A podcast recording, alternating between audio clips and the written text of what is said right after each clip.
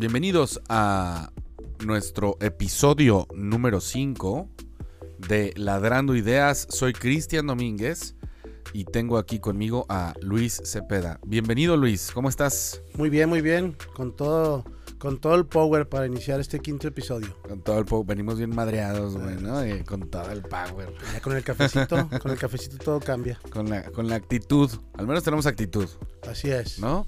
El día de hoy vamos a hablar de perros de protección en, en este nuestro quinto episodio de Ladrando Ideas. Eh, y vamos a explorar diferentes cosas del tema. Eh, y bueno, quiero empezar platicando, antes de, antes de entrar como en diferentes segmentos, que son los que vamos a platicar, quiero empezar platicando contigo, Luis, un poquito acerca de por qué tener un perro de protección. O sea, primero, ¿qué es un perro de protección? ¿Sí? Y después yo creo que abarcamos por qué tener un perro de protección. Yo creo que, bueno, ¿qué es un perro de protección? Un perro de protección, la palabra lo dice, un perro que nos puede ayudar, ayudar a proteger nuestra área de, de nuestra, nuestra casa, nuestra área de trabajo, este, nuestra persona. En realidad creo yo que en México está muy de moda pensar en un perro de protección por el, la sensación, no me ha pasado a mí nada, pero la Ujú. sensación de inseguridad. Hay una Ok. sensación de que te pueden pasar cosas, que te pueden asaltar, que se pueden meter, que, que te, que te puede pasar algo. Y un perro creo que puede ayudar mucho a que te sientas protegido. eh, porque pues 24/7 está contigo. Este... No, no estás sindicalizado, no te va a demandar, este, es, es, es 100% leal, Ajá, es algo que, que se valora mucho en, claro. este, en el perro. Y bueno, eh, para mí siempre he dicho que es un perro doble propósito, ¿no? Es un perro que es tu mascota, Sí. convives con él y te ayuda para proteger tu casa, tu, tu hogar y, tu- y- y tus seres queridos. Buenísimo. Oye, y yo creo que hay diferentes niveles de perro de protección.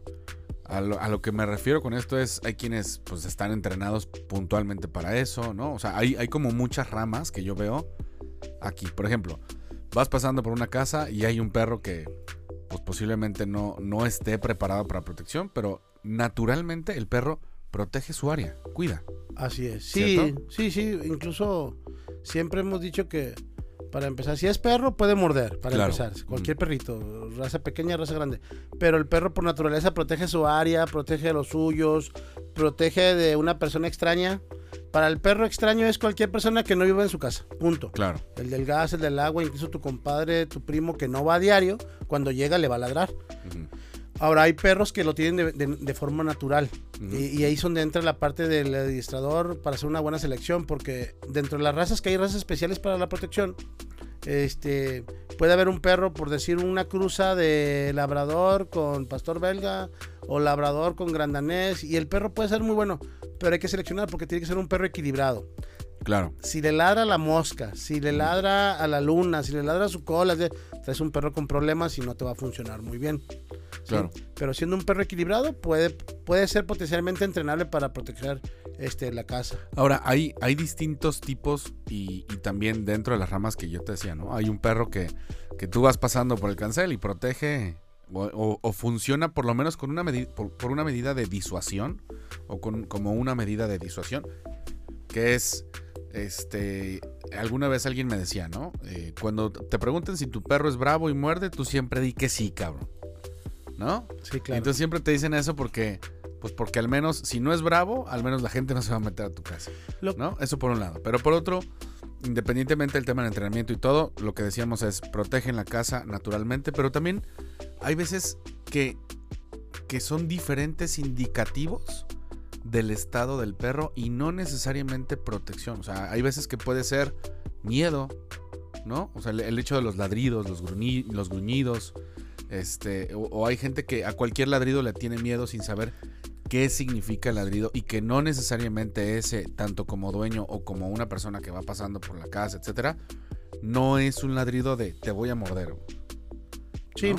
sí, bueno, el perro lo hace, eh, bueno, diferentes tipos de perros hacen diferentes tipos de ladrido, pero la mayor función del ladrido es una advertencia de no acercarte o te tengo miedo, aléjate, ¿sí? Hay que entender al perro eh, como, como perro, después como raza, después como individuo, ¿sí? Hay- ya eh, cada individuo tendrá sus cualidades y podremos, este, determinar si el ladrido es por miedo, por agresión, este, o realmente está entrenado. Incluso, por ejemplo, un perro con un buen adiestramiento puede morder incluso sin ladrar.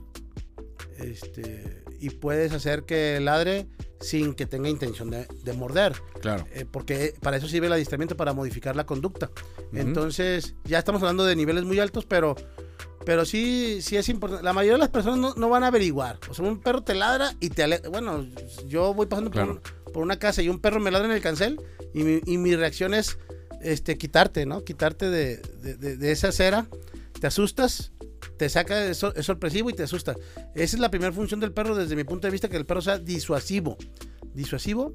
Este, y por eso, por ejemplo, en el, en el ramo de la seguridad se pide mucho que el perro tenga esa parte, que ladre fuerte para que el perro sea disuasivo antes de llegar a una mordida, por ejemplo. Claro. ¿Sí? En el caso de una empresa donde tienes un perro resguardando un área, eh, ahí no te piden que el perro ladre o no ladre, porque ahí quieren que si alguien entra, el perro lo muerda. Pero en el caso de un perro de, por ejemplo, los que están en las plazas dando rondines, todo esto, que están con un guardia, le piden al perro eh, que ladre antes de morder, como un aspecto disuasivo para que las personas puedan ser sometidas. Claro. Sí, de acuerdo. Y la otra es, ya entrando un poquito al primer segmento del programa, es definitivamente razas eh, hay razas que son ideales para perros de protección o son mejores para perros de protección. Es decir, no vas a agarrar un Shih Tzu para, digo, todos los perros son entrenables para diferentes cosas. Puedes entrenarlo para que ladre, ¿no? Pero no todos los perros son ideales para ladrar. Para, para proteger, perdón. Aquí retomando un poquito el tema que hubo anteriormente con el médico veterinario Roque. Eh, recuerda que platicamos, por ejemplo, del Doberman, ¿no? Que el Doberman es una de las pocas razas que fue diseñada en un inicio para la protección de un recobrador de impuestos. Louis Doberman. Así es. Y el perro, pues incluso el corte de orejas, que era para la apariencia, el corte de cola, era para, no, para no saber el estado de ánimo del perro. Todo eso era importante. Fue una raza diseñada para eso.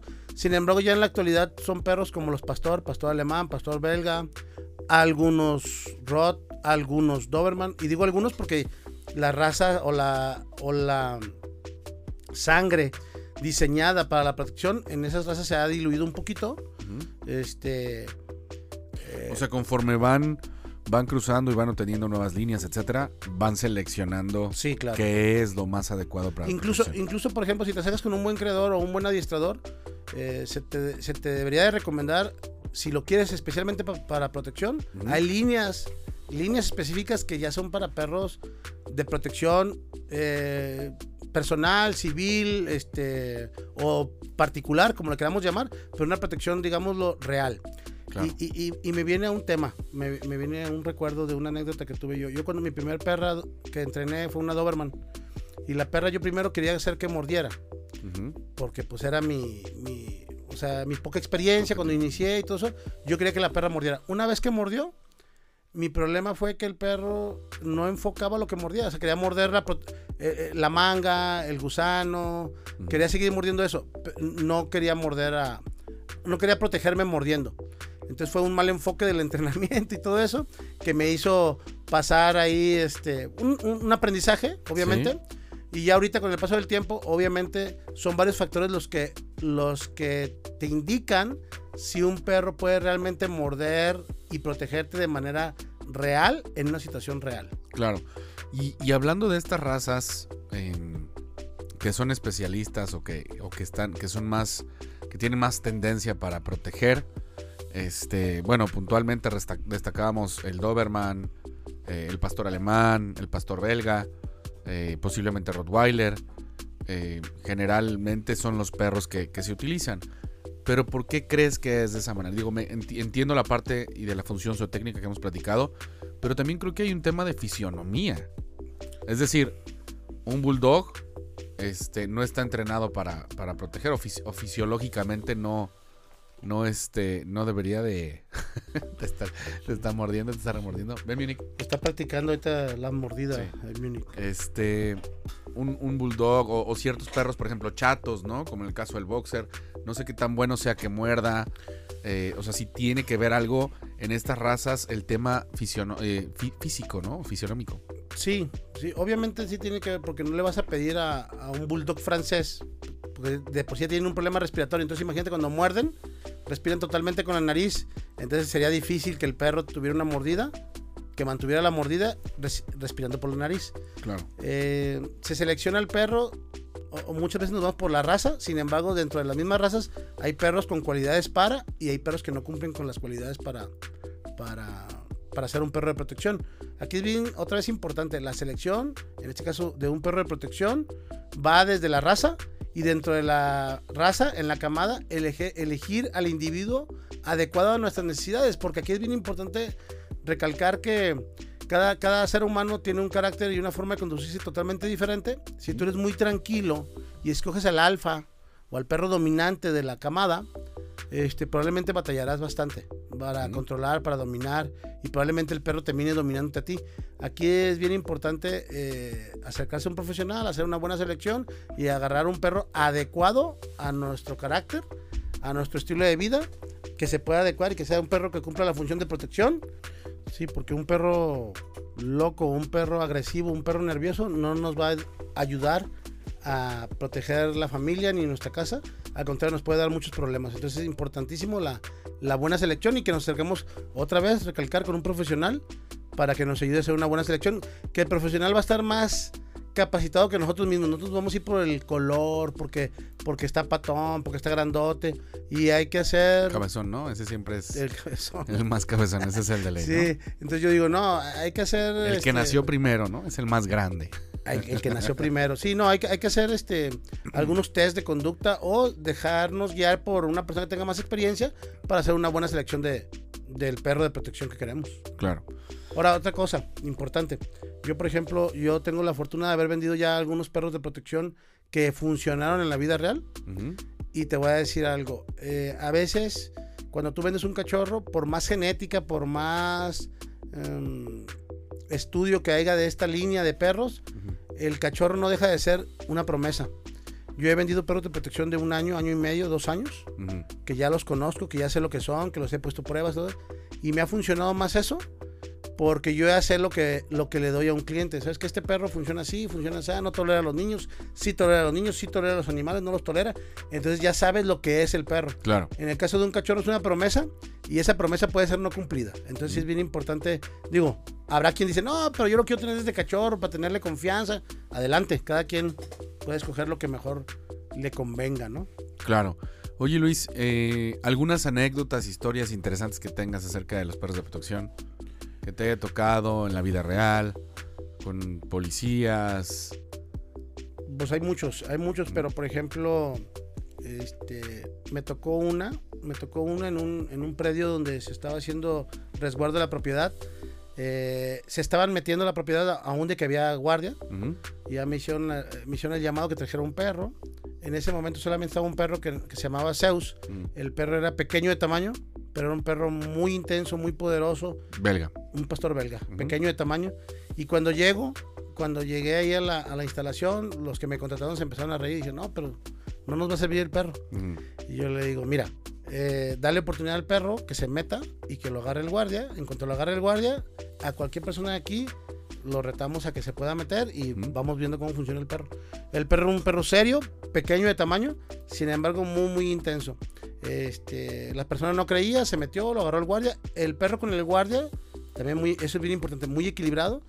Con quien trajera la carrera, el, perro era muy equilibrado. Entonces el perro ya se dejó manejar por el guardia, todo tranquilo. Una vez que el guardia lo agarró adentro del predio, este, empezó a hacer su, rondín. Eh, los dueños, otros albañiles, personas se quisieron meter y ya nadie, el perro no permitió que nadie se metiera.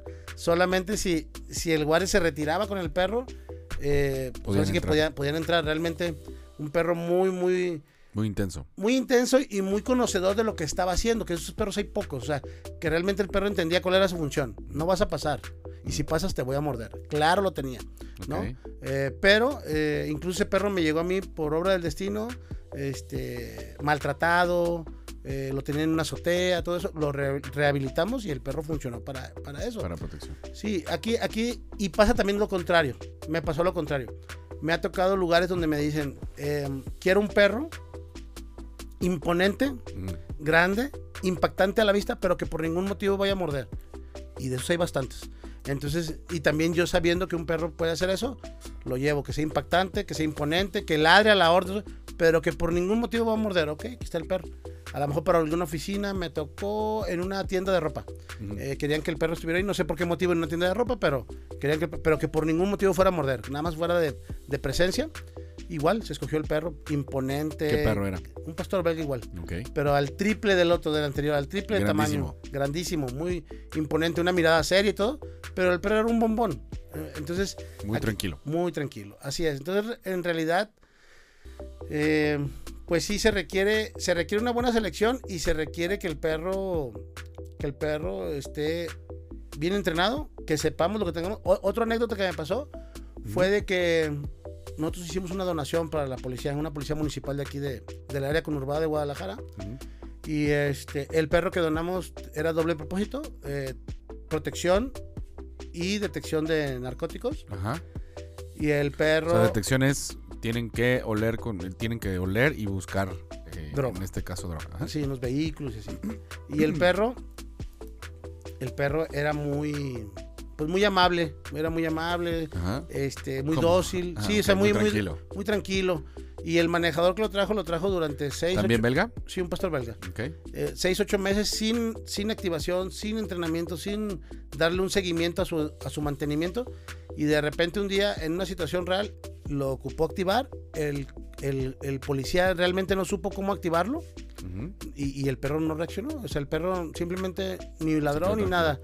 Este, aquí es bien importante mencionar que, que es como cualquier cosa. Si tú estudias inglés o estudias computación o estudias este, idiomas, cocina y dejas de practicar eso que estudiaste, lo más probable es que vayas olvidando. Si el perro ocupa un mantenimiento, o sea, ocupa una, eh, digamos, un mantenimiento, un reentrenamiento de lo que ya sabe hacer para que tanto el perro como quien lo maneja sepan cómo reaccionar ante una situación. En este Una caso, verificación. exacto. En este caso, el policía se relajó. Lo manejó, lo manejó en detección, lo trajo de exhibición, para arriba y para abajo. Y a la hora de una activación real, en una situación real, él No se sacó de onda, el perro se sacó de onda y no pudo reaccionar. Este, ya después lo llevaron a mantenimiento, el perro re- se reactivó, el guardia, el policía también, y bueno, pues ya, ya pudieron aplicarlo en la vida real. Aquí es bien importante porque, bueno, aquí en México realmente, como lo dijo Enrique Velasco en el episodio anterior, estamos en pañales en ese aspecto. Estamos en pañales y pues realmente incluso está muy, eh, es muy polémico el uso del perro de protección en la policía. Sin embargo, pues ya en una situación real donde depende la vida del, del- del policía, este, obviamente se usaría, se usaría el perro. Pero, este, aunque lo uses o no lo uses, hay que practicar. Es como tener un, un- un revólver para cuidar tu casa. Si lo tienes, pero no sabes ni cómo se carga, no lo has practicado, probablemente el día que alguien entre a tu casa ni la vas a poder tomar, ni usar, ni disparar, porque no tienes una práctica con, con el arma. Y el perro este, es igual. Tienes Claro. que practicar. Oye, escucho, digo, sé y, y- y lo platicamos ahorita al principio del episodio. Hay diferentes razas que se pueden utilizar para la parte de protección, pero escucho belga, belga, belga. O sea, ¿por qué? O sea, quiero. Y hay, hay, hay diferentes mitos, ¿no? Que también son mitos que, que quiero atacar. El primero, y uno de ellos es: yo alguna vez escuché, no, pues es que usan a los belga en la policía porque son los perros más baratos, ¿no? Ese es un mito que, que se escucha por ahí. Pero ¿por qué belga? Porque el belga, por sus cualidades y por su genética, de cada 10 perros, probablemente 7 u 8 pueden ser usados para, para protección, para detección, para búsqueda y rescate, porque son perros muy, muy intensos y muy versátiles y son una alta tasa de efectividad para el trabajo. En el caso, por ejemplo, del pastor alemán, en el pastor alemán hay eh, muy marcada la línea de belleza y la línea de trabajo. ¿Ok? La línea de belleza son perros hermosos, espectaculares, cabezas, bonitos pelo. La- los de belleza, para que se den una idea, los que nos están escuchando, son los clásicos pastor alemán, que son eh, amarillo con o, sí, O rojizo, o fuego, amarillo, color es. fuego, rojizo, con negro, muy marcado, Sí, ¿no? Y el otro se le llama pastor alemán de trabajo o color sable, sí, que es un es un color como grisáceo, este, Hay- entre hay varias oscuro, hay, hay varias tonalidades, pero es, es más como pues sí, como grisáceo. Y, ¿no? y bueno, y la línea se define también porque Más oscuro. en las cruzas, el, el de belleza busca justamente eso, la belleza, la apariencia, eh, el porte, Un perro más tranquilo. también, que sea más equilibrado, así es. Un perro más tranquilo. Y en el caso del perro de, el perro de trabajo, se busca que sea intenso, independiente, eh, seguro, otras Claro. cualidades, ¿no? Sí. Otras- Otras Y cualidades. también aportar, por ejemplo, en el caso del pastor alemán para el tema de protección, a veces es, es más complicado porque con el tema de genética, ¿no? Decías del, del, del pastor belga.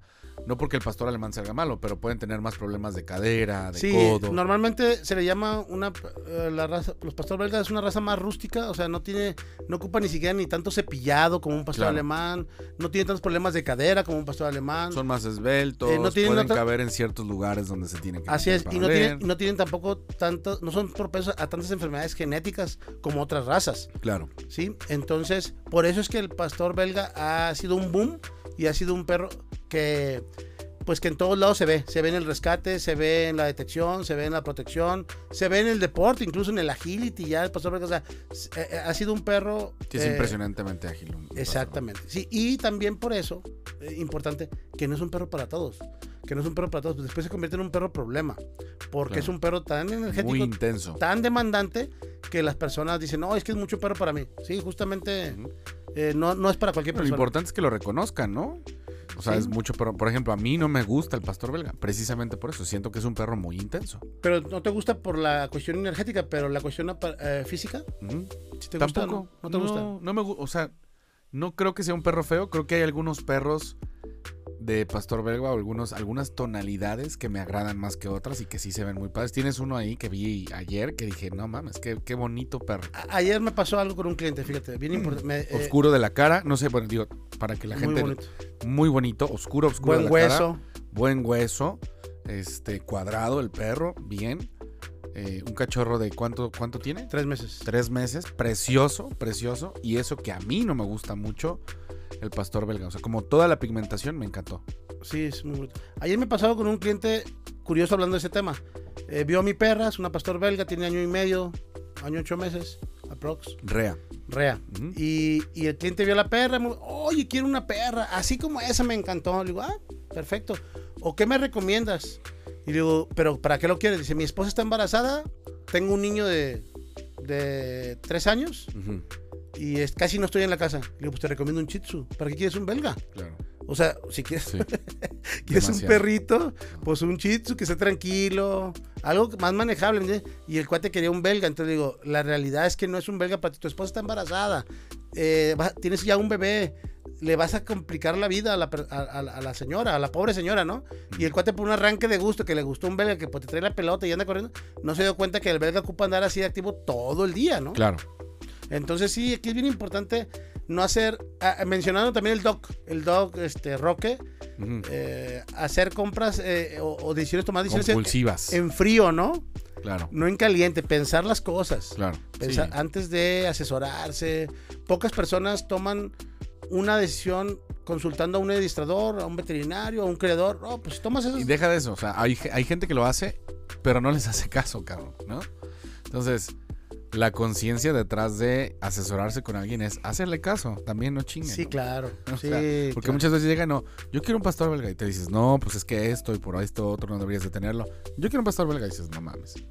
Sí, sí, realmente. Y te digo, el pastor belga se ha popularizado tanto que yo creo que ya, ya me ha tocado ver pastor belga en la calle. Ya veo pastor belga abandonados en la calle. Justo por ese detalle, ¿no? De que en- a- hace, hace 3, 4 años veías puro pitbull en la calle, ¿no? Ya cuando la gente no nos aguantar, a la calle. Y ahora ya me ha tocado ver pastor belga. De que se ha puesto, como decía Roque, ¿no? Que se ha puesto de moda la raza. Se ha puesto de moda y eso va en perjuicio de, de la raza. Claro. Este, los buenos creadores no dejan de crear, no dejan de crear, no dejan de haber buenas líneas, buenos perros para trabajo, espectaculares. A mí el pastor alemán me encanta. Por ejemplo, me encanta el pastor alemán, es un perro hermoso, ¿El espectacular. de belleza o el de trabajo? El- los dos me encantan. La realidad es que yo tuve mi primer pastor alemán, fue un pastor alemán de ni siquiera de belleza, digamos que de rancho, ¿no? O sea, una Ah, no sabía que tenías pastor alemán. Hace muchos años, sí. Órale. Este, llegué a tener un pastor alemán, fue mi primer perro que entrené. eh, que yo decía, me sorprendí. Cuando yo entrené ese perro, me sorprendí porque yo pensé que necesitaba un instructivo. Mm. Y el perro ya traía el instructivo en la cabeza. O sea, el perro obedecía. Y después empecé a investigar. dije, ok, pastor alemán, la- las primeras técnicas de adiestramiento vienen de Alemania, por eso el perro entiende, ¿no? Claro. O sea, porque eh, Es un perro muy adaptable. Sí, claro, a- entendía adaptable. rápido todo, a la- literal a la primera. Claro. Entonces me sorprendió y eso me motivó pues a, la- a- a aprender más Al del adiestramiento. Pero en realidad el pastor alemán, digamos que tiene una genética de... Pero era, una- era un pastor alemán, digamos, este, de medio pelo, así digámoslo, ¿no? Pero era un perro que cumplía con las funciones que yo necesitaba. Era buena mascota, se comportaba relativamente tranquilo en la casa, eh, lo suficientemente protector. Si alguien tocaba el perro, se quería tragar la puerta. Entonces me- era- estaba yo recién casado, me sentía seguro. Cuando salía de la casa, se quedaba el perro en la casa, me sentía bien. Aquí lo que hay que entender son los tiempos que tenemos hoy en día. Este, que el perro requiere que le demos algo de tiempo. Claro. O sea, yo llegaba a trabajar, Mucho tiempo. Sí, ¿no? yo llegaba a trabajar y me iba con él a, a pasear. Este, antes de irme a trabajar, me iba con él a pasear. Y realmente las personas de hoy en día llegan y, oye, quiero que orine y que haga esto y que no ladre. Este, ¿Y cuánto tiempo le dedica? No, no tengo tiempo de dedicarle. Realmente no tengas perro. Claro. Este, este programa sí es, sí es para las personas que, tienen- que tienen perro y que hagan conciencia los que quieren adquirir un perro. Si no tienes el tiempo, no lo adquieras. Sí, a mí, por ejemplo, me dicen, me, me, me critican, ¿no? Porque dicen que traigo mi perro para todos lados, ¿no? Que paso más tiempo con el perro que con mis hijos, mi esposa, lo que sea, ¿no? Este. Para eso es. Pues sí, o sea, la verdad es que cuando hablas, por ejemplo, ahora que estamos platicando el tema de perros de protección, ¿para qué chingados quieres un perro que te protege si cuando sales el perro no está contigo? ¿No? O Pero, sea, ¿qué, sí. qué- qué necesidad? Sí, pero hablando de tu caso, por ejemplo, tu perro es un pastor alemán. ¿Tú sí lo quieres para que te proteja también? Yo creo que sí, sí. En sí, su sí, momento que el perro- sí, o sea, prefiero, prefiero como dicen, ¿no? Como los seguros, es más vale tenerlo y no necesitarlo que necesitarlo y no tenerlo. Perfecto. ¿no? Sí, no, y, y ahí es donde cumple la función del doble propósito. Y lo que tú estás haciendo es lo correcto. Es una compañía, o sea, yo, por ejemplo, voy a la oficina, vengo a mi oficina, el perro está conmigo, ya más o menos sabe, pues se sube a la camioneta, se baja, se comporta, este, está ahí en la sala de juntas y está acostado, tranquilo, ¿no? Eh, digo, y también es, es, es una buena compañía. Y, y aparte, eh, ya sabe cómo comportarse en cada área de tu vida. En tu casa se comporta de una manera, en la oficina se comporta de otra manera, en el coche se comporta de una manera. Pero aquí es bien importante para que le digas a los que nos están escuchando, ¿cómo lograste que tu perro... Un chingo de tiempo, un chingo de tiempo. Y nunca paro, o sea, nunca paro De perseguir entrenar, perfeccionando lo- las conductas ajá, que Claro, quieres. sí, por supuesto. O sea, el entrenamiento, yo, yo a lo que le llamo entrenamiento es una simulación de lo que quieres alcanzar en una situación real, sea la que sea. ¿no? Para mí eso es un entrenamiento. Entonces, regularmente a veces critico mucho a los entrenadores con eso del básico y el avanzado, porque a veces siento que lo ven así como esas reglas, ¿no? Pero realmente para mí es una simulación de lo que puede suceder en la vida real. Entonces, cuando yo hablo de una simulación, es qué voy a hacer yo con el perro, ¿no? O, o a dónde me lo voy a llevar. Eh, de repente ves todos estos videos que se han hecho virales en TikTok y, y- y en redes sociales, donde están en un restaurante y de repente los pinches perros empiezan a matar, cabrón, ¿no? Porque no pueden convivir con otro perro. Claro. Entonces, en, en ese entrenamiento básico o en ese avanzado, pues no necesariamente estaba incluido el tema de, de no te... Sí, pero ¿No? Mira, pero yo lo veo como. Yo estudié también karate cuando estaba chavito, ¿no? Y cuando Ujú. estaba estudiando karate, estaba ahí. eh, Kung Fu y karate, ¿no? Y en el Sí. Kung Fu, que la posición de caballo, ¿no? Y el instructor, 6000 repeticiones. Dice, o sea, 6000 repeticiones. Del, ¿Cuándo lo voy a usar en la vida real? Claro. Cuando fui creciendo, estuve en el karate y después conocí a varios maestros. Y los maestros me dicen, a ver, es que lo que has entrenado es 100% aplicable, pero ocupas entenderlo para aplicarlo. Claro. Ok, para mí el básico, el intermedio, el avanzado es 100% aplicable, pero ocupas entenderlo para aplicarlo. Si no lo entiendes, no lo puedes aplicar. Por ejemplo, ¿para qué, para qué perfeccionas un quieto sentado de dos minutos? Que hay competencias que te piden dos minutos sentado. O sea, sí y no, pero hay perspectivas diferentes. Te voy a decir por qué. En un básico no está el súbete a la camioneta, ¿no? O cuando estés adentro de la camioneta, no estés todo el rato este, Sí. molestando, ¿no? Eh, molestando me refiero, o sea, va a saltar y va a hacer esto y va a hacer lo otro. O sea, una camioneta me refiero a una, una camioneta cerrada, Sí. ¿no? Que se vaya a saltar hacia adelante donde están los niños. Aquí, aquí, Este, hay ciertas cosas, o abres la puerta de la camioneta y no Ah, ah, salgas, ah, ah, no salgas. aquí eh, hay dos corriendo. palabras. Aquí hay dos palabras. Por ejemplo, contigo he hablado de un entrenamiento funcional. Eso sería un entrenamiento funcional que te funcione en el Claro. día a día. Y yo hablo de un entrenamiento especializado. ¿Por qué? Sí. Porque cada persona ne- tiene unas especificaciones totalmente diferentes. Hay quien lo quiere traer en una pick-up atrás suelto, que se me hace una pendejada. Totalmente. A mí se me hace una pendejada, no me gusta. Cómprese una jaula. Sí. Lo hablamos en el Sí, episodio sí, pasado. sí. No, no, a mí no me gusta. Pero hay quien, no, yo quiero que ande en la pick-up atrás. Ok. Y hay quien quiere que vaya en el coche. Espera, voy a hacer una acotación ahí. A ver, no mamen. O sea, ¿se, se dieron cuenta el calor que hacía ahora el año pasado? Sí, ¿No? Cabroncísimo, pasado. ¿no? Sí. Entonces, para, y, y ese paréntesis, para todas aquellas personas que quieren traer su- a su perro en la cajuela, en, la, en una pick-up, se dan cuenta que es de lámina y que el pinche sol le pega a la lámina todo el día, ¿no? Imagínense lo caliente que está esa lámina, ¿no? Entonces, por, por sentido común, no lo hagan. Perdón, Sí, ya ah, cierro el paréntesis. No, no, está bien. Lo que pasa es que aquí, ahora sí que hay, por un lado hay hipersensibilidad Sensibilidad. y por otro lado hay desensibilidad. O sea, la- ese, ese detalle, Son extremos. sí, exactamente. Los extremos son los que son malos. Realmente Sí, no- o la gente que sale a pasear a sus perros a las a la 1, 12 del día, cabrón, ¿no? A 38 grados centígrados, perros peludos. Y dices, güey, no mames, o sea, No, pues en la naturaleza no ves eso. claro. O, sea, el perro no. anda a la hora del solazo este, caminando. Bueno, deja ¿no? de eso, no camina en pavimento ardiendo, güey, Sí. ¿no? O sea, se ve, se ven ahí las el- las imágenes así raras del calor, ¿no? Así Así como el Sí, que, que, es, que, que emana del, del pavimento. o Sentido sea, no común. mames, claro, Los o extremos sea, son malos. ¿Tú caminarías descalzo a las 12 del día, 38 grados en la calle? Pues no, güey, ¿no? Sentido común. ah, Lo que pasa es que nos hace falta mucho eso. y Nos falta educación, nos falta criterio.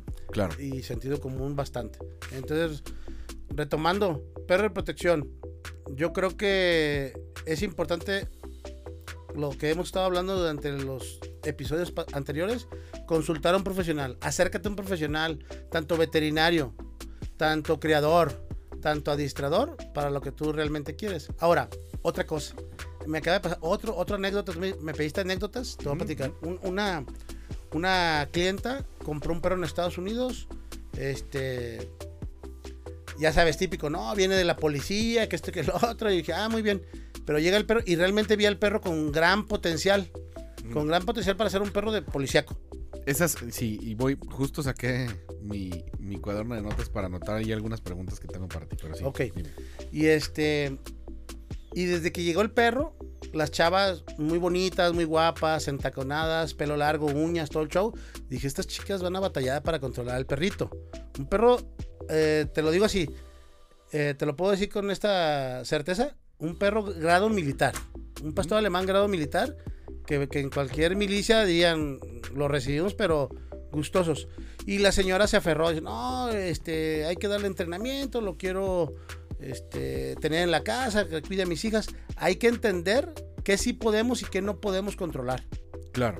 Este, y bueno, eh, la señora se aferró, le dio un entrenamiento, se aferraron a sus clases. Desde un principio les hice el comentario que el perro realmente no era como para ellas.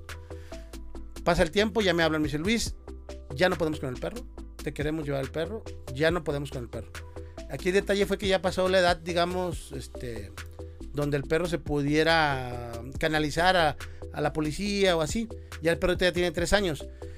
Sí hay que ser bien honestos con lo que sí podemos dedicarle y no dedicarle al perro. El perro está sufriendo cuando está en manos de una persona este, que no es la adecuada para, para su carácter, para sus necesidades, para el estilo de vida que el perro necesita para vivir pleno, para expresar su carácter. Entonces, eh, y, que, y- y que también me pasa al revés, ¿eh? Gente que, tiene un perro tranquilo, que quieren a fuerza sacarle el carácter cuando el perro es tranquilo. Claro. O sea, no lo vas a cambiar. El perro es tranquilo y es un perro dócil, un perro amigable y lo quieren hacer de protección. Entonces, este, eh, bueno, nos vemos en la encrucijada de eh, decir que al, al manso lo hacemos bravo y al bravo lo hacemos manso, pero la realidad es de que el perro sufre cuando quieres cambiar su naturaleza. Entonces yo digo, hay que aceptar lo que tenemos y hay que ser realistas y hay que dejarnos aconsejar, tú dijiste, por el Claro. profesional, por el que es profesional. Sí, mm, en base a eso y de las cosas que, que estoy anotando a mí aquí porque ya estoy viejito, cabrón, y se me olvidan. ¿Cómo eliges a un perro de protección? O sea, alguien quiere un perro de protección, ¿no? Ya decidimos eh, la raza, sea pastor alemán, belga, doberman, el que tú quieras. Creo que gran parte de ese proceso para que sea exitoso es en la elección del perro. ¿no? O sea, eso es, eso es algo que, que- que Mira, siempre he creído fielmente. ¿no? Yo desde mi... Y, y en la, y, y cuando está la camada, ¿no? O sea, supongamos, está la camada, eh, evidentemente lo ideal es guiarnos con este profesional, pero también a veces cuando el profesional, no es que nos quiera engañar, pero siempre es como, ah, llévate este, ¿no? ¿Cómo, cómo le, le aconsejas a la gente cómo elegir un perro de protección? ¿Qué, Ok. qué- qué- qué actitud debe tener? ¿Qué Ok. comportamiento debe tener en el resto de la camada? Dos meses, tres meses. Ok, mira, voy a, voy a hacer un antes y un después. Anteriormente se elegía el perro más bravo, o sea, que fuera agresivo de naturaleza. Ajá. Hoy ya no. Hoy las técnicas de adiestramiento han cambiado y hoy eh, sí, se, sí se elige al perro más equilibrado, más seguro, que no sea tan nervioso, miedoso para los ruidos, pero no se elige al más bravo, se elige al perro ma- con más este con más instinto hacia la presa. Ese instinto, ese instinto se puede canalizar para la Expliquemos y hagamos un paréntesis ahí, ¿no? El instinto hacia la presa significa, le ponen que un trapo, una pelota, un trapito, Ajá. un trapito en movimiento ¿sí? y que el perro le tenga un gusto por morder. Ok. O sea, por ir por- atrás del trapito, Así es. ¿cierto? Y, y ese instinto se puede canalizar y es más fácil de focalizar para la protección sin agresión, sin agresión, este, porque la agresión, digámoslo así, está enojado, piensa menos, Claro. con, con presa, digamos que el perro puede morder igual, pero tiene más capacidad de pensamiento. Ok. Vamos a ponerlo de esa manera. Entonces un Lo perro... inician como un juego. Exacto, exacto. Eh, El perro inicia como un juego, todo su proceso de entrenamiento es como un juego, pero ya al final, ya cuando el perro, digamos, se está acercando a su culminación de entrenamiento, o no culminación, porque como dices tú, nunca termina, pero a su, a su nivel donde ya lo pudiéramos aplicar, donde ya lo pudiéramos aplicar, entonces ahí es donde ya el perro solo, de manera natural o de manera, por la misma selección que hicimos, el perro empieza a aflorar el carácter a la resistencia hacia, hacia los aversivos, hacia los ruidos fuertes, y es cuando ya podemos determinar que es un buen perro. Y la presa nos permite entrenarlo en muchas, en muchas circunstancias y a fortalecer sus nervios para que el perro soporte este, una agresión y sepa cómo reaccionar y esté más concentrado en obedecer lo que se le pide que en, reaccionar como él, como él sienta. ¿sí? Entonces un buen perro de protección este, está más concentrado a la orden, a lo que tiene que hacer, que a realmente, realmente reaccionar. ¿sí? Claro. Muy bien, tengo otra pregunta, Luis. Em, ¿Es cierto que los perros que se entrenan para protección se vuelven agresivos? Porque es mucho lo que Aquí- se escucha allá afuera, ¿no? De- aquí depende mucho también del dueño. Ahorita te comenté, este, hay, un, hay una persona que es escolta de un político y tiene un pastor belga. El perro llegó le- a las instalaciones, se entrenó, eh, se relajó, se socializó, se metió al mercado, al tianguis, a la plaza y el perro se comportó perfectamente. Fíjate qué interesante, cabrón. Ese tema de al tianguis, a la plaza, o sea, lugares. Y, y regresamos también al episodio anterior donde nos decía Enrique, ¿no? Velasco. El perro tiene que ser perro, ¿no? Y tienen que exponerlo a diferentes situaciones. Y- porque- y, ahí es donde hablamos de la simulación que, que platicábamos hace rato. Y, y digamos que nosotros lo llevamos al extremo, porque a lo mejor el cliente no va a entrar al tianguis, este, tianguis del sol, ¿Quién sabe? o quién sabe. No. Pero un tianguis es Pero algo, algo, similar. es algo ¿no? fuerte. Donde hay mucha gente. Sí, un, un tianguis es algo fuerte, un- un- una avenida donde hay muchos camiones, todo, exponerlo a eso. Eh, y bueno, y cuando el perro regresa ya con el dueño, eh, el perro detonó una agresión hacia, hacia un vecino. Ujú. Ok, aquí es bien importante, eh, O sea, solito. solo detonó una agresión hacia un perro. Sí. Y aquí creo que es un mal manejo de la persona. Eh, la persona tiene que estar bien capacitada y saber cómo corregir una conducta no deseada y cómo premiar una conducta deseada. Aquí el detalle es que no ponemos atención, ahora sí que no ponemos atención a los detalles. Sí. En el caso de un perro de protección, literal, se oye fuerte lo que voy a decir, pero literal es un arma. Es un Sí, arma. sí, sí. y- No, y, y- arma- tiene. y- y bueno, y la gente que nos está escuchando también tiene que entender. Hay efectos legales detrás de una situación parecida, ¿no? Es, es algo con lo que se tiene que tener mucho Pues cuidado. todo lo que haga tu perro, tú eres el responsable para Totalmente, empezar. Para sí. empezar, sí. Aquí lo que pasa es que hay mucha eh, valemadrismo, ¿no? De decir, ay, no le haces. de-". Bueno, me tocó, incluso me tocó entrenar un perro para una persona de allá de Arandas. Y después de tiempo, este, me dice, oye, pues el perro no funciona, es que ll- llegó mi, mi ayudante y le dije, a ver, eh, pégale con la pala, a ver cómo reacciona. O sea, obviamente todas esas improvisaciones van en, en decremento de, de- de- de- echar a la basura todo el entrenamiento que el perro pueda tener. Tienes que hacerlo con un profesional. Si no es con el mismo que lo entrenó, con otro, para que te dé un buen seguimiento y que entendamos y estructurar un entrenamiento que pueda ayudar al perro a eh, avanzar Claro. y a progresar. A apoyarlo. Sí, claro, es como, ahí te va. ¿Por qué un boxeador tiene sparring, cabrón? Ujú, ¿Por qué un boxeador no tiene peleas reales de preparación? Pues porque pues, le van a dar en su madre la pelea real. Claro. No, el, el sparring va, va- va a ayudar a ver sus debilidades, eh, para saber en qué parte más trabajar Claro. y sobre eso trabajar para estar más fortalecido para la pelea real. Así funciona el entrenamiento de un perro. Tú vas buscando las debilidades. Ah, ok, le espantó, por ejemplo, que le tocaran las patas. O le espantó que le amenazaran con una manguera. Claro. O le espantó que le aventaran agua. Ok, trabajas esas debilidades para fortalecer y esperando que en una situación real eh, no se le presente eso. Y si se le presenta, el perro ya está más fortalecido, más capacitado para liberarla. Oye, y hay aquellos irresponsables que aún utilizando la guía del entrenamiento. Y esos son los que más gordos me caen, cabrón. Quieren activar a su perro bajo cualquier situación. Y entonces dices, no mames, cabrón. O sea, relájate, ¿no? Pues sí, pues sí. eh, eh, lo que voy a decir Los clásicos faroles, ¿no? Que, que, ah, mira, mi perro está entrenado en guardia y protección y, y lo quieren activar dicen, oye, güey. No, incluso, incluso te voy a platicar. Aquí hay un doble riesgo. El primer riesgo es, obviamente, que muerda una persona que no quieres que muerda. Claro. Porque se te salió de control, se activó y el perro mordió a alguien. El perro creyó que era serio y mordió.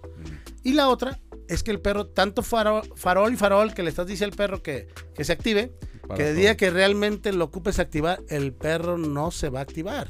Claro. Aquí es una cuestión seria y es algo realmente... La historia de Pedro y el lobo. Les digo yo que eh, a mí me pasa, le, le platico mucho a mis clientes y, y se va a ver este cómico esto, pero parece como la triple A, cabrón. O sea, parece que no pasa nada, pero de repente se muere un luchador y dices, ¿cómo? Pues es que el fregadazo era de verdad. Claro. En los entrenamientos, de repente te pones un traje, te pones una manga, una protección, y el cliente quisiera, o las personas que tienen un perro, quieren ver la sangre, quieren ver que, cómo muerde el hueso. Eso no lo vas a ver. Claro. Esperemos nunca verlo. Como esto, Sí, más vale claro. co- este, que esté preparado, pero para nunca verlo. Ok.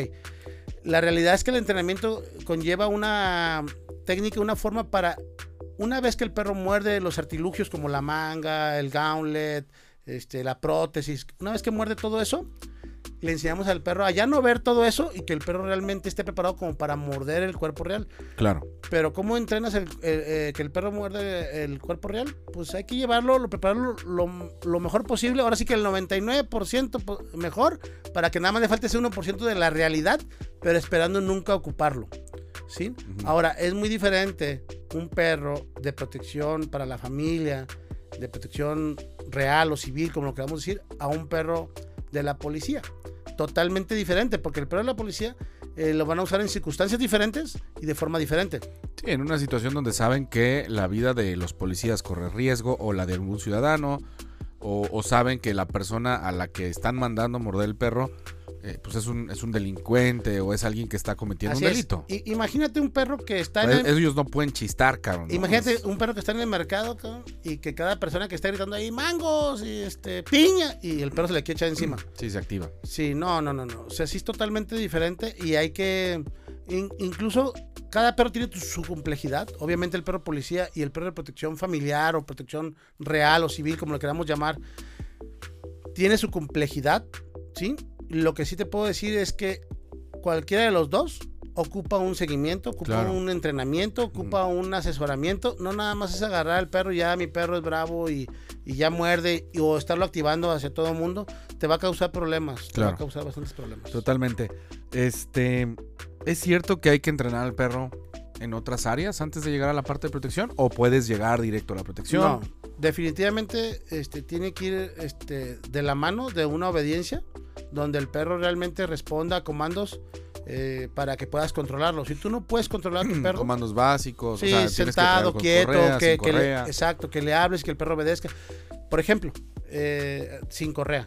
Que el perro tenga un llamado a distancia. Si el perro este, se activó ante un viejito con una andadera. Claro. Y el perro, imagínate el pobre viejito, el susto de su vida, y ahí va el Pues perro. el perro no sabe que es un viejito. Que Exacto, el perro no sabe, en ese momento no sabe que es un- una persona indefensa, pero el perro se activó por algo, por un error.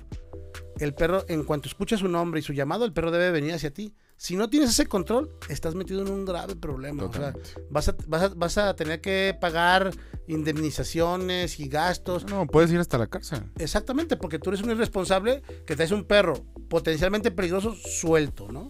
Sí. Ahora, ni- si, si el viejito eh, de andadera estaba en tu jardín, pues lamentablemente va a morder al viejito. Para eso está entrenado el perro. Claro. Pero difícilmente va a estar un viejito de, de andadera Sí, este, que no sea tu familiar en tu jardín. Pero en la calle, la gente irresponsable que tiene un perro entrenado para protección, que saben que el perro es nervioso, que se activa ante ruidos raros, lo sueltas en el parque y se le va encima a una señora con carriola. Claro. No, no, no, pues problemón. Una o sea, locura. Oye, eh, regresando un poco, una, una de las cosas que comentabas eh, y que a mí me gusta mucho y que yo he visto que, que practicas y que tienes esa responsabilidad es, hablas del equilibrio del perro, ¿no? Eh, podemos poner puntualmente el ejemplo de, de otro perro que tenemos ahí en casa, que, que entrenó Bruno, ¿no? Que entrenaste junto con Bruno, este Amarok, otro pastor alemán. Y, y me llama mucho la atención, pero además me sorprende y me, y me gusta mucho cómo el perro ante ciertas circunstancias puede ser un perro que es una bestia, ¿no? Y, protege, pero ante la voz del niño y en el momento en el que tiene que soltar, que el niño le dice, no, out, suelta, el perro se calma, cabrón. O sea, esa, esa capacidad de, de switchear ese carácter de o estás en modo de me tienes que proteger o te calmas y te sientas, ¿no? Tan a tal grado que lo has entrenado y yo he visto que de- del gran trabajo que has realizado, que un niño de 8 años, 9 años ahora, este, puede ejecutar esas órdenes, ¿no? Y controlar un animal de 40 kilogramos, que pues es, es- es algo complicado. Sí, pero, pero no, no me- Equilibrio. pero no me dejarás mentir que, que atrás de ese equilibrio hay un friego de trabajo. O sea, sí hay Sí, bastante sí, sí. trabajo. Sí, incluso hubo un momento en que el perro no atendía la voz de, Ujú, de de Bruno. No atendía la voz de Bruno y tú le dices, ¡Ey, exígele! ¡Ey, este". Y el perro ya hasta que le- se le exigió y que respetó la voz de Bruno y que entendió que cuando él le habla tiene que regresar con él. Todo eso. Entonces, este, realmente se ocupa trabajo y, y- y sabes tú que tú pudieras dejar a Bruno en tu coche con las ventanas abajo, en una plaza, con el perro y te sientes tranquilo. Totalmente. Sabes que nadie va a meter la mano al coche, que nadie se va a sacar con tu hijo y que, el y que tu hijo lo va a poder controlar aparte. Claro. Sí, entonces, este, eso es, digo, es el sueño de todo propietario de perro. Pero, ¿cuántos, cuántos meses de trabajo hay atrás de ese, No, de ese sueño? Meses meses. Exacto, meses, que po- así, meses. ¿Cuánto tiempo? Pues depende de Bueno, seguimos trabajando. Depende del niño, depende del perro, depende de los padres, depende de la casa, son muchos factores. No es así como que yo tengo la fórmula y en, en dos meses y medio o 25 días tengo tal resultado. No es cierto, eso es una mentira. Quien te venda eso es una mentira. Eh, Realmente cada entrenamiento es este, específico y es a- a- ahora sí que a la medida de las necesidades del perro y del propietario. Claro. Sí, resaltar ahí como la parte de. Para mí, o sea, sí es, sí es, sí era un objetivo, es tener un perro equilibrado, ¿no? O sea, es un perro que está tranquilo. A ese perro puede venir a la oficina, quedarse tranquilo, estar en, en cualquier lugar. O lo, sea lo hemos llevado a una plaza, Si el perro está Si tranquilo. tú hubieras visto que el carácter hubiera cambiado con el entrenamiento, hubieras este, cancelado el entrenamiento de protección. Sí, por supuesto. Ok, pero el Sí, perro no ha cambiado, sigue siendo un perro equilibrado. Totalmente. ¿Por O sea, vive en casa, vive dentro de casa. Pero ¿por qué es equilibrado tu perro? Porque primero está por encima de la protección, está la obediencia. Y también hay un tema de un vínculo, ¿eh? Que creo que es súper importante. O sea, el perro adora a Bruno, ¿no? Pero adora a Bruno también es un tema de educación. ¿Qué significa? Él le da de comer, él está con él todo, o sea, todo lo que puede. Este, está jugando Xbox y ahí está su perro a un lado. O sea, no es un perro que está en la azotea, en el patio. en- o sea, pasa mucho tiempo con él. Sí. Entonces, creo que hay un vínculo y creo que esa parte también me parece muy importante, ¿no? Viene del tema de la manada, ¿no? De estar juntos. Vínculo me suena, me suena así vulgarmente, me suena a lealtad. ¿Qué es esto? O sea, realmente la gente quiere que tu perro tenga, un- tenga un vínculo contigo, pero no pasas tiempo con él. No se va a dar el vínculo. Mm, no se va a dar. Tu hijo tiene un buen vínculo, le da de comer, lo saca a pasear, lo atiende, lo entrena. Sí, lo entrena, se demuestran amor mutuamente. Es una relación chingona la que tiene tu hijo con tu perro. Pero lleva tiempo, claro. lleva dedicación. Sea, realmente no nada más es un hobby, es parte de sus vidas. Y eso es lo que la, la gente no entiende. O sea, Sí, yo no quiero ver un cabrón el día que se le acerque a Bruno y que le quiera hacer algo. porque- y que Con- esté el perro ahí porque con lo que le dé la orden. Así es, con que le dé la orden y el perro va a defender y todo eso. Ahora, obviamente, eh, y hemos platicado mucho con Bruno, de que es una responsabilidad, obviamente, Claro. ten- tener ese perro tan poderoso, eh, tan bonito, tan fuerte, todo eso, bien, bien alimentado. Tiene muchas virtudes, Amarok. Pero, pero aquí creo que la virtud más grande ha sido de ustedes como familia, del compromiso que han tenido tanto tú como papá y, y- y Bruno como tu hijo, tu esposa que también está involucrada en este, Sí. todo esto, porque pues si no hubiera el apoyo de toda la familia no se puede Aguanta. lograr, no se puede lograr eso. Pero realmente cuando tienes un perro así, este, es un sueño, eh, se disfruta mucho. Son pocas las personas que tienen un perro así. Pero realmente es el verdadero perro de protección. El que te protege y el que está en tu cama, está Claro. al- a los pies de. Estás sentado en el sillón y está a tus pies. Que te obedece, salte, métete. Y que es un Tranquilo. es una mascota en casa y es una bestia protectora afuera. Eso Claro. es el verdadero perro de protección. Totalmente.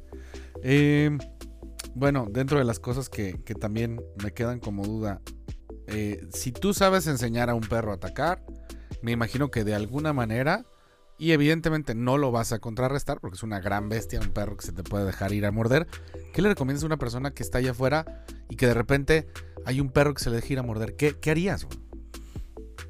O sea, tú, tú, tú que, que a veces te pones el traje y, y pones como, no Sí. sé, el- el- la, la mordedera y te mueves de algunas maneras. Hay varias formas de, hay varias formas. La primera, porque un perro que no está entrenado, eh, entre comillas no está entrenado, pero sí está entrenado. ¿A qué me refiero? El perro ha escuchado las órdenes que le han dado en su casa o que le han dado en la calle. eh, perro, hazte para allá, cállate, no, le hablas firmemente. Yo a las personas que digo, cuando un perro te quiere atacar en la calle, tienes que hablarle como si fuera tu perro. Y regañarlo como si fuera tu perro. Para que el perro reaccione y, y dude un poco de, quién, que morder. de qué persona eres tú. Este, me- a mi esposa le tocó, fue a hacer ejercicio en la calle y este, iba corriendo y un perro se le fue encima. Dice que se cruzó la, la avenida del perro, iba directamente a morder la pierna y volteó. Le digo, no, le gritó un no directo hacia el perro. Y el perro alcanzó a tirar el testarón, pero se alcanzó a parar un poquito. Fue suficiente para que no la mordiera. Ok. Fue un poco de suerte y un poco de así hacer lo correcto. ¿Sí? Este, lo que sí te puedo decir que lo peor que puedes hacer Es correr, es correr. claro. Porque destapas ese instinto de presa, ¿no? Exacto. Y el perro te va a alcanzar y te va a morder. Claro. Sí. Eh, aquí a lo mejor lo más este, correcto sería voltear, enfrentarlo, quedarte quieto Ujú. y hablarle con seguridad al perro. Eso es lo, lo- lo más correcto. Sin ¿Qué le pasa a muchos perros, no? O sea, cuando te les pones de frente y, y- y- y los, bueno, literalmente los enfrentas, como que se echan para atrás y dicen, ah, cabrón, o sea, este güey no. nosotros, no- no- no nosotros este, se- en, el adiestramiento le llamamos un enfrentamiento. O sea, te le Mm. paras y te le enfrentas al perro y el perro dice, ah, caray, esto sí es en serio, ¿no? Ujú. y el perro se detiene. Sin embargo, un perro entrenado lo entrenamos incluso para eso, para Claro. que no se detenga cuando alguien lo enfrenta. Claro. Este, aquí- Eso o también he escuchado, ¿no? Que me, que me has comentado, para que no le den comida, para que, o sea, que no haya ningún proceso en el cual, en el cual puedan persuadir al perro de no me hagas daño. Así es, así es. Incluso, por ejemplo, cuando hay, digamos, el simulacro de mordida, eh, lo- le- tenemos que hacer lo más, lo más cercano a la realidad. Claro. Quítame a tu perro, eh, me lastima, me duele. ah, Sí. Y tienes que fingir o actuar de alguna manera, de diferentes maneras, porque hay muchas formas, diferentes maneras, este, para que el perro eh, esté preparado para esa reacción y no suelte más que a la orden y no a la reacción de la persona. Sí, y ahorita que dices eso, hay algo, hay algo bien común y quiero que, que la gente lo también lo escuche y, y seguramente también tiene esa duda. He visto que cuando entrenan perros para protección o cuando entrenan perros para protección utilizan una vara que no lastima para todos aquellos que estén con que lastiman al perro, que no lastima, o sea, veo que lo que hacen es hacen como si le fueran a pegar al perro y después lo acarician. ¿Por qué hacen eso? Es una, bueno, primero la, la- Una vara. la vara de bambú. Es una vara de bambú que se usa en el ring francés. Se usa para estimular y detonar un comportamiento en el perro. Y la cuestión, lo que tú mencionas de la... Una vez cuando muerde, lo tienes prensado al perro en la manga y tienes una vara en tu mano derecha. Este, ahora sí, como los secretos del mago, vamos a dele- eh, develar los secretos. El hecho de que lo que tú comentas de que se le acaricia el perro es porque se hace una simulación de agresión donde levantas la mano como si le fueras a pegar con una vara y en vez de pegar, acaricia al perro. Entonces el perro dice, ok, si alguien me levanta la mano con algo. No me, no voy- me va a doler, Ajá. no, voy- no debo de huir. Ok. ¿sí? Le ayudas a estar preparado. Y lo puedes ir tocando poco a poco, poco a poco, poco a poco, el perro sienta que lo tocan. Sin embargo, ese, e- ese toque no implica que el perro tenga que soltar. Entonces, es Claro. parte de su entrenamiento, su preparación para la protección. Ahora, Eso y, y también, ¿cómo lo entrenas? O sea, ¿cómo, cómo no corre un perro ante, ante balazos, por ejemplo, ¿no? O sea, un sonido fuerte, un estruendo, un cohete, la simulación de un cohete que de repente está mordiendo, está en una situación de protección y ¡pum! Este, Es- tiran un balazo y eh, el perro de repente, pues, que le dé miedo, se, dice que es por habituación, o sea, es poco a poco. O sea, en realidad es poco a poco. Hay, hay distancias, vas acortando la distancia. Literal, llega un momento que lo truenas casi a un lado de él. Obviamente no en el oído, porque lo vas a lastimar al perro. Claro. pero lo enseñas al perro a que tolere, a que tolere el, el estruendo de un, de un revólver, por ejemplo. Es decir, ensayas los escenarios. Ah, exactamente. Exactamente. Sí, incluso yo, por ejemplo, en, en- en la escuela tenemos este, cuchillos falsos, tenemos bats falsos, tenemos eh, pistolas este, falsas, eh, porque el perro tiene que estar preparado para ver todo eso. Claro. Porque, por ejemplo, el hecho de no verlo, eh, imagínate, sacas un bat o un tubo grande y nunca lo ha visto el perro, el Le perro le va a dar desconfianza. y dice, "Oye, Claro, ¿qué- qué es va a decir qué está pasando. qué está pasando. Pero si, ve- si ya está acostumbrado a ver todo eso, el perro dice, no importa lo que me saques. yo te- si me dijeron que te muere, te voy a morder. Claro. Sí, y, y- y decía, decía otra vez recalcando, hay de perros a perros, hay de selección a selección, y hay perros que pueden ser una maravilla. Ah, tengo una anécdota acordándome de Sí. por qué sí. inició y mi pasión hacia los perros de protección. Ujú, Cuando yo tendría como unos ocho años, había el, el típico de la colonia que te golpeaba, cabrón. O sea, había un ¿Bully? cuate- Sí, que nos hacía bullying. Le decían el Kena o el Keno, no recuerdo cómo se llamaba. Si nos estás escuchando, chingas a tu madre, cabrón. Yo tenía un perro que nos regalaron, el perro se llamaba Pitufo, el perro, imagínate, por chiquitito según, y creció un enorme perro, o sea, era el Pitufo y parecía grandanés con San Bernardo, así. Ok.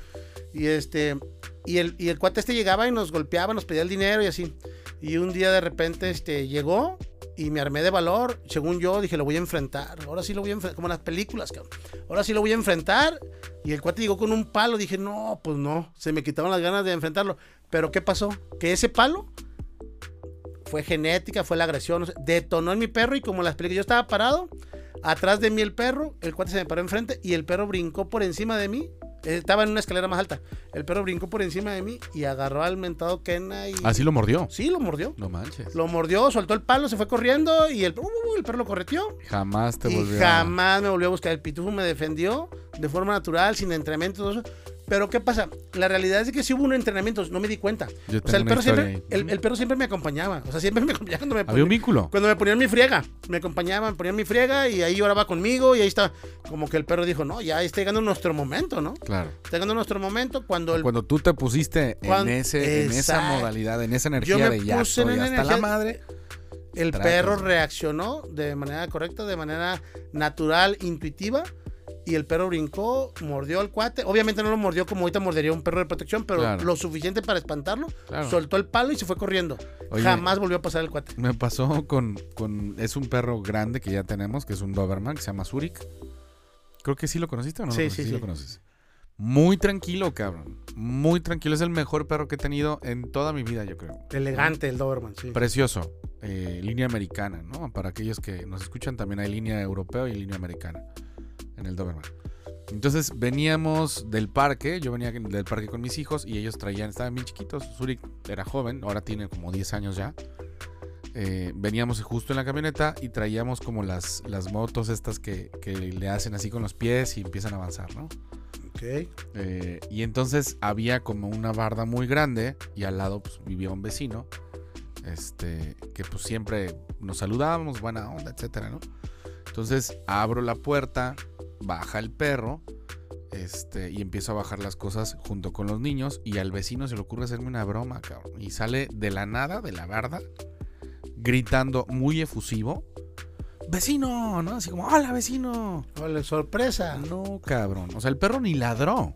O sea, el perro literalmente estaba en una posición sentado y veo, nada más escucho como las, las, las patitas, las garras, raspan en el pavimento de ya me arranqué, güey, le voy a partir su madre a este cabrón.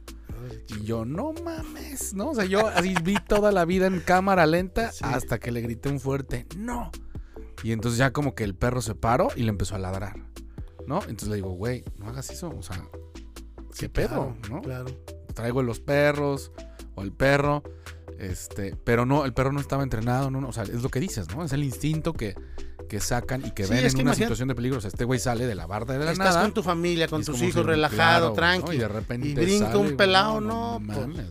Y aparte es lo que todos soñamos, ¿no? Que realmente el perro funcione cuando tú lo necesitas y no cuando no. La realidad es Claro. que ahorita no, hay- como no hay un sentido común, tú, tú eres perrero, o sea, tú tienes perro desde niño. Sí, Tú eres perrero, tú entiendes un poquito cómo funciona el perro, cómo corregir un perro.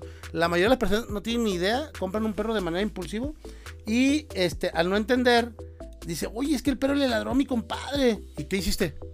Pues, pues, pues, lo guardé en, la, en donde está la lavadora. No, hermano, tenías que haberlo corregido para enseñarle que a tu compadre no. O sea, tu compadre no. Este, y entonces el perro nunca entiende que sí, que no, y para el perro todos son enemigos. claro. Es el problema ahorita con, con las personas que... O, o- o cuando la gente corrige, ¿no? De que va, va alguien así eh, a la casa, o no, digo, no entra a la casa, pero está ahí por fuera de la casa, es un extraño, y el perro está ladrando, y entonces lo callan. no. Y dices, pues no, güey, no, o sea, Así está es, haciendo yo- su trabajo, está yo- protegiendo, o sea, es un hay- extraño. Hay que entender esa parte. Sí, o sea, porque llega el de Amazon, ¿no? El de Amazon Sí. llega y dice por ahí, muy bien, hay que dejar el paquetito y que no se pase porque el perro está cuidando que no te pases. Claro. Eh, y incluso ahí tendrías que premiar a tu perro. La realidad es que sí, Sí. es o- otra anécdota es bien importante. Un día me cambié de casa y tenía una perra, de, de todos mis perros que tenía, tenía una perra que ese día me la quise llevar conmigo a mi casa y la perra no dejaba de ladrar. Yo recién cambiado de casa, eh, no metí todas las cosas, dejé muchas cosas en la cochera.